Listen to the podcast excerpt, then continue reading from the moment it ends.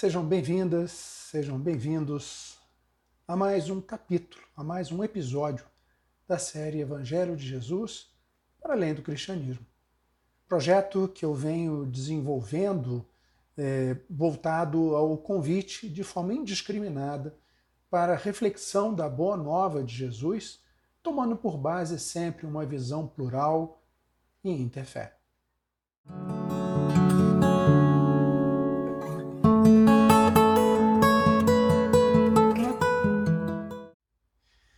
Hoje eu convido vocês a refletirmos juntos sobre o significado universal da Páscoa, aproveitando esse período pascal é, pelo que passa a cristandade ocidental ao longo de 50 dias, a partir do domingo de Páscoa até o dia de Pentecostes.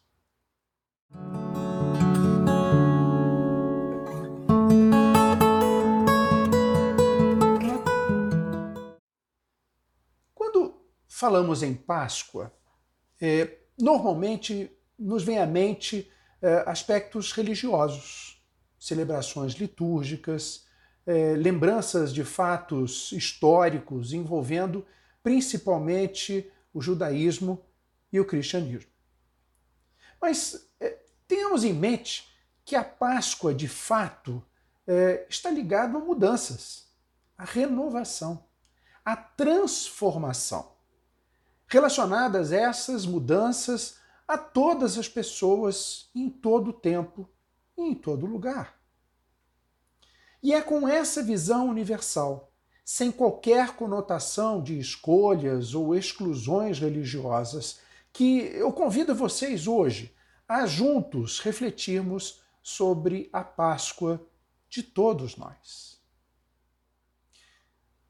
Antes de tudo, para que nós tenhamos a base da nossa reflexão mais, mais completa sobre a questão da Páscoa de todos nós, é, eu vou abordar é, as três etapas que envolvem a prática pascual.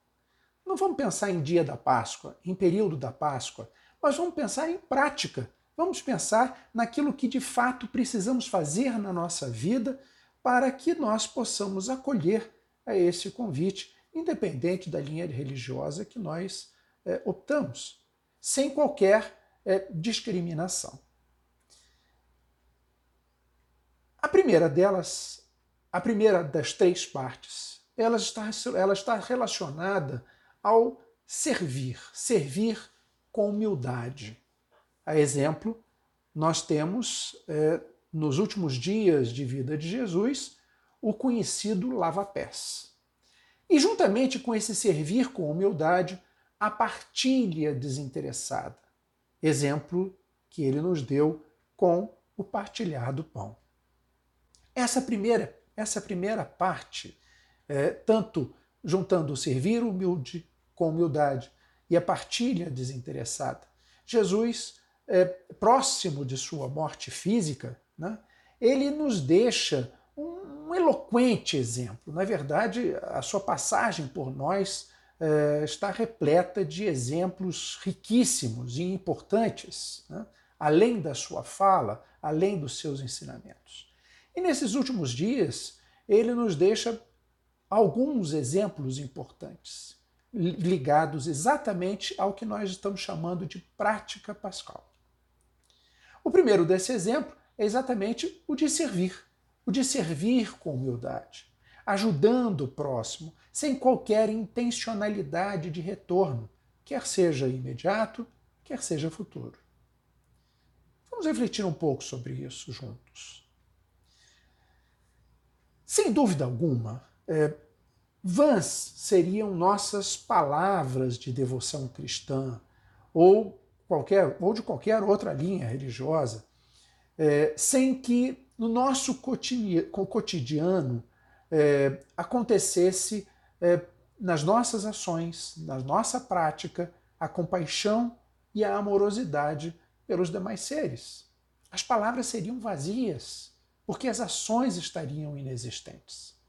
Qual, minhas amadas, meus amados, qual o valor de eloquentes orações, de belos rituais religiosos, se não conseguimos perceber que viemos a este mundo para servir, para auxiliar, para ajudar, para partilhar, para nos suportarmos mutuamente de forma amorosa. Suporte esse, na verdade, não é um aturar o outro, mas como expressa muito bem São Paulo em sua carta, sua epístola aos Efésios, representa o sustentar, o dar sustentação, o dar suporte ao outro, e não o aturar o outro. Então, essa sustentação, o sustentarmos-nos, o, é, os, os é, é, é suportarmos-nos mutuamente, né? dando-nos suporte com amor, com misericórdia, para que todos nós possamos, um dando suporte ao outro, seguir crescendo em nossa caminhada física e espiritual. De que vale? Vamos refletir bem sobre isso. De que vale qualquer prática religiosa? Se o cotidiano não nos leva ao encontro do outro, pelo caminho da empatia, da equanimidade, se não nos convida a olharmos atentamente as nossas limitações humanas, estimulando o nosso caminhar evolutivo ao longo dessa nossa existência, existência encarnada especificamente. Jesus eh, lava os pés dos discípulos. Ele age de forma serviçal Forma essa, inclusive, reconhecida como prática de escravo, o escravo que lavava os pés do Senhor. Ou seja, não tinha nenhuma expectativa de retorno. Ele mostra exemplarmente que o servir é algo a ser praticado de forma indiscriminada e sem qualquer intenção de recompensa. É uma postura, e é uma postura com todos, é uma postura universal independente da condição ou da peculiaridade eh, de cada um dos envolvidos. Ao mesmo tempo, nestes últimos dias, além do servir, ele nos mostra o partilhar. Partilhando o pão, dividindo e distribuindo o pão, que nos traz muito mais do que uma institucionalização de um sacramento, o sacramento da comunhão, defendido por eh, parcela dos cristãos Jesus, de fato, ele testemunha e estimula a partilha, a comum união entre as pessoas. Contrapondo-se assim, como em muitos momentos anteriores, a disparidade de recursos, defendendo, como sempre, a equidade entre as pessoas. Esse, esse é o exemplo, o estímulo de como devemos nos relacionar, tendo, eh, na verdade, é, como objetivo o nosso desenvolvimento espiritual, indo muito além de qualquer opção é, religiosa específica. Ela é uma postura civilizatória, uma postura é, de base é, para o relacionamento entre as pessoas. É uma postura que nos possibilita um processo evolutivo. O humilde servir com amor e com compaixão sem qualquer intenção de retorno. Associado à partilha desinteressada, sem expectativas recentes ou futuras, sequer o desenvolvimento ou sequer o desejo eh, de reciprocidade ou de acúmulo de méritos, é a relação amorosa pascual proposta para os seres, independente de qualquer linha religiosa. É um convite universal. Então, de fato, a nossa prática pascal, ela começa com esse convite. O convite à partilha, o convite ao servir, sempre tomando por base a compaixão e a amorosidade. O convite a irmos ao encontro do outro, o convite a não aceitarmos injustiças, a não aceitarmos discriminações, a não aceitarmos exclusões. Este, de fato, é o início de nossa caminhada pascal, que nos apresenta é, este exemplo a ser seguido, esta proposta a ser desenvolvida ao longo de nossa vida. A segunda parte, a segunda etapa, ela está relacionada ao que nós é, é, conhecemos como paixão e morte. Paixão e morte que é, normalmente são vistas pelo limitado olhar humano, né? aquele, é, aquele olhar é, que temos do sofrimento, do sofrimento físico, do sofrimento das pessoas, como um contraponto ao desejo imediatista e ilusório de felicidade, alegria, satisfação, até mesmo do prazer. Então, essa dualidade da tristeza e da alegria, do sofrimento e do prazer é que nos leva a essa visão limitada quando falamos sobre a paixão e morte dentro desse contexto da prática pascal. Não aceitamos, a verdade é essa, nós seres humanos, não aceitamos a ideia de, de possíveis privações, nós fugimos disso, não aceitamos isso de forma alguma, de aparentes limitações ou de sofrimentos temporários. Nós partimos desse, desse princípio, na verdade, falacioso princípio, de que viemos a este mundo para sermos felizes. Só que felicidade, essa que almejamos, que desejamos, que imaginamos, ela está restrita aos aspectos temporais, às questões materiais, quando muito envolvendo a questão é, física é, do ser humano. Essa ilusória felicidade, essa limitada felicidade, é, que normalmente é, buscamos, né, a ausência de dores físicas ou emocionais, é, ou o não enfrentamento de perdas, seja elas pessoas, coisas ou situações agradáveis ou prazerosas, ou ainda é, a obtenção de êxito no âmbito profissional é, e financeiro. Nós colocamos isso como felicidade. Essa questão é, limitada, essa questão temporal, é, se, se temos aquilo que desejamos, naquele momento estamos felizes, mas é temporal, é passageiro, porque logo depois queremos mais, queremos outra coisa. Logo depois perdemos aquilo e sofremos pela perda, quer dizer, o apego à, àquela, àquela questão que temos, aquela situação que estamos vivenciando. Então é, é uma felicidade muito limitada. E é com esse olhar limitado de felicidade que vemos a questão da paixão e morte como contraposição. Minhas queridas, meus queridos, a paz e a felicidade, a paz plena e a felicidade plena e perene, elas vêm de dentro. Elas florescem de nossa agradabilidade interna. Elas não surgem, quando verdadeiras, quando plenas, como consequência do meio em que vivemos ou de situações pelas quais passamos. Comumente, elas são nutridas é, pelas nossas ações, né? elas são nutridas pelos nossos atos, principalmente pelos nossos atos para com as outras pessoas, não o contrário. Se estamos bem, se estamos felizes, se estamos em paz, não importa a tempestade pela qual passamos, nós estamos tranquilos e estamos em paz. E é essa a verdadeira paz. Essa é a verdadeira felicidade. Elas, elas desabrocham com o nosso servir, sem dúvida alguma. Com o nosso dar, com o nosso fazer, com o nosso partilhar, não com o que recebemos ou que colhemos deste mundo. Aquela satisfação que temos quando recebemos alguma coisa, ela é absolutamente passageira. Ela dura no tempo de que recebemos aquele presente. A verdadeira satisfação está dentro de nós. Ela não acontece em decorrência do que recebemos de fora. A amorosidade que alimentamos dentro de nós é o verdadeiro adubo para o seu contínuo crescimento. Ela vai se autoalimentando, não pelo que vem de fora, mas por aquilo que nutrimos e principalmente por aquilo que partilhamos, que damos, essa agradabilidade que gera um sentimento de satisfação que ele se aflora a ponto de poder ser partilhado é, com as pessoas, com os demais seres que estão à nossa volta.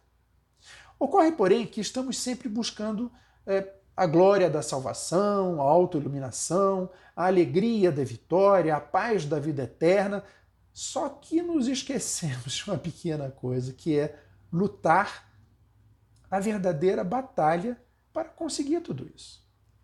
Então queremos estar iluminados, queremos é, é, é, a glória, queremos a salvação, mas esquecemos que precisamos brigar por isso.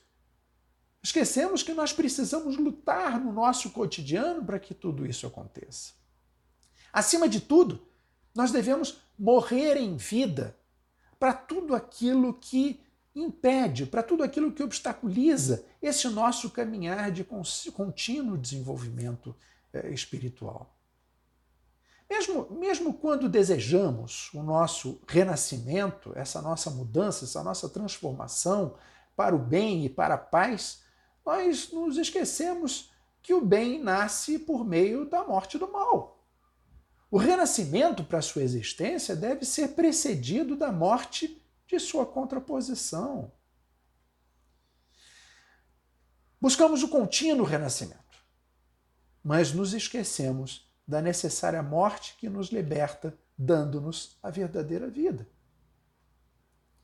Com isso, a sexta-feira da paixão, a imagem da paixão e morte, ela passa a ser uma segunda etapa do processo pascal. Porque, apesar de nos lembrar da dor e da morte de Cristo, essa passagem deve ser para nós o exemplo e a reflexão de tudo que precisamos matar em nós para que possamos ressuscitar para a verdadeira e plena vida, para que possamos dar continuidade ao nosso processo de desenvolvimento espiritual. Lembrem-se, não há ressurreição sem morte. Busquemos a morte do egoísmo, do orgulho, da ira, da cobiça, do apego, da vaidade, enfim, de tudo que precisa desaparecer para ser possível o renascimento em nós do verdadeiro amor, da compaixão, da humildade, da justiça e da capacidade de servir e partilhar despretensiosamente, de dar sem o desejo de receber algo em troca de ajudar sem a preocupação de qualquer retorno. Pois é, o servir só é verdadeiro, uma, só é verdadeiramente uma, uma ação compassiva, só, só tem verdade em si se for feito pelo simples e puro sentimento de amor ao próximo, e não pelo desejo de ter algo em troca. Aprendamos, minhas amadas, meus amados, a importância do servir sem intencionalidade percebemos, é, percebendo que é, devemos morrer para as coisas que nos prendem e nos limitam às ilusões passageiras. Para que cheguemos ao terceiro movimento, ao terceiro período, à terceira etapa desse processo pascal, que é o verdadeiro renascer, a Páscoa em que cada um de nós, que nos leva à verdadeira e plena vida. Então precisamos ver inicialmente o exemplo da partilha, do servir, do amor, do se relacionar com o outro desinteressadamente. Precisamos fazer com que haja morte daquilo que nos impede de viver dessa forma. Matar em nós tudo aquilo que impede de praticarmos o verdadeiro amor, de praticarmos a verdadeira relação desinteressada com o outro, para que nós possamos, de fato, chegar a um terceiro e pleno momento, que é a própria ressurreição, que é a própria Páscoa. Então, esse processo pascual, que vem do exemplo do servir, da morte e da ressurreição, nos dá a prática do dia a dia, que podemos chamar de prática pascal. Prática essa, que é um convite a todos nós, um convite de mudanças para todos nós, independente de qualquer religiosidade ou de qualquer opção que nós eh, façamos de linha religiosa. A Páscoa, como o próprio nome diz, é uma passagem. Ela não é um estado passivo, estático e pontual. Não, de forma alguma. Ela jamais será atingida, ela jamais será vivida se nos mantivermos inertes e apegados é, as questões temporais e materiais é, é, enquanto estivermos aqui neste mundo da matéria. Não nos deslocamos para algum lugar ou nos transformamos em algum estado novo, qualquer que sejam eles, sem que nos movimentemos, sem que nos mobilizemos. A Páscoa é, antes de tudo, um convite à mudança de vida, à superação dos nossos limites, à busca é, do verdadeiro caminho para a paz plena, perente e sempre alicerçada é, pelo amor e pela compaixão. A verdadeira Páscoa, verdadeira Páscoa, não a, aquela aparente, não a festiva, mas a verdadeira Páscoa que pode e deve acontecer em todos nós, é o real renascer. Um renascer contínuo, o desenvolvimento desse processo. É o processo ativo e contínuo é, que transforma nossas limitações em, em, aprendizado e crescimento. Ela, ela retira de nós esse, esse véu da ignorância que temos enquanto seres humanos ligados à nossa pobre natureza, pobre natureza humana. Mas, ao mesmo tempo, permitindo com isso que retiremos esse véu, que superemos essa ignorância, permite que com isso a rica e plena essência de vida, também presente em todos nós, passe a assumir o comando do caminhar a ser seguido enquanto estivermos nessa existência encarnada. O monge e espiritualista Thomas Merton, um grande líder, um grande espiritualista, um exemplo a ser seguido, ele, ele nos deixou eh, dentre diversas outras, uma bela, rica e intrigante reflexão sobre o convite da Páscoa para a nossa transformação. O título é Ele ressuscitou. O verdadeiro encontro com Cristo liberta algo em nós, um poder que não sabíamos que tínhamos, uma esperança, uma capacidade de viver, uma resiliência, uma capacidade de recuperar-nos quando achávamos que estávamos completamente derrotados, uma capacidade de crescer e mudar, um poder de transformação criativa. Vejam que é uma capacidade que já temos, mas que precisamos encontrá-la, retirando como eu falei, esse véu da ignorância, permitindo que essa essência tome conta de nós. Com isso, nós vamos encontrar uma força, vamos, vamos nos empoderar de algo que, inclusive, já existe e que desconhecíamos. Como ele disse, é, é, é, encontrarmos essa capacidade é, que não sabíamos que tínhamos, né? sendo capazes de transformar mas, como ele bem destacou, uma transformação permanente e uma transformação criativa. A morte na cruz e o renascer na Páscoa. É importante que nós tenhamos isso em mente. A morte na cruz e o renascer na Páscoa nada tem a ver com vida e morte físicas. Muitos ficam é, vinculados a isso ao sofrimento físico, à morte física, ao renascer físico. Mas, na verdade, a essência dessa questão, a essência dessa, dessa reflexão pascual não está vinculada, não está limitada à questão física, tanto à sua morte quanto à sua ressurreição. Estão, estão ligados, sim, à morte de tudo que nos impede de nos mantermos vinculados de forma consciente e atuante ao divino que em nós habita, permitindo que seja Ele o verdadeiro condutor de nossa jornada, com vistas ao eh, permanente contínuo crescimento espiritual. Razão, meus amigos, minhas amigas, razão precípua de nossa existência encarnada. Nós viemos para isso. Nós não estamos aqui para acumular bens e quando morrermos deixarmos tudo aqui. Seria absolutamente sem razão vazia a nossa existência se essa fosse a limitação, é, é, é, a sua limitação. Imaginem, viemos para trabalhar, para angariar recurso, ter dinheiro e morrer. De que valeria essa vida? Qual a razão dessa existência? Não. Nós viemos para evoluir, nós viemos para crescer. Nós viemos para evoluir, crescer e ajudar ao outro a fazer da mesma forma, a viver da mesma forma. Isto sim que é renascimento. Isto sim que é ressurreição. Isto sim que é a verdadeira Páscoa. A Páscoa como convite universal, sem escolhas prévias ou exclusões.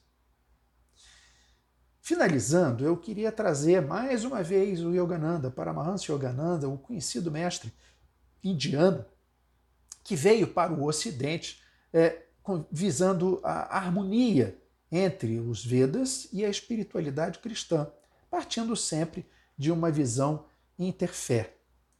Destacou Yogananda é, chamando que a Páscoa nos faz refletindo sobre a Páscoa, a Páscoa cristã, né? refletindo sobre ela, e nessa reflexão ele nos deixou essa mensagem que eu trago parte dela para a nossa reflexão. Ressuscite sua tranquilidade, que está sepultada sob o solo da inquietude.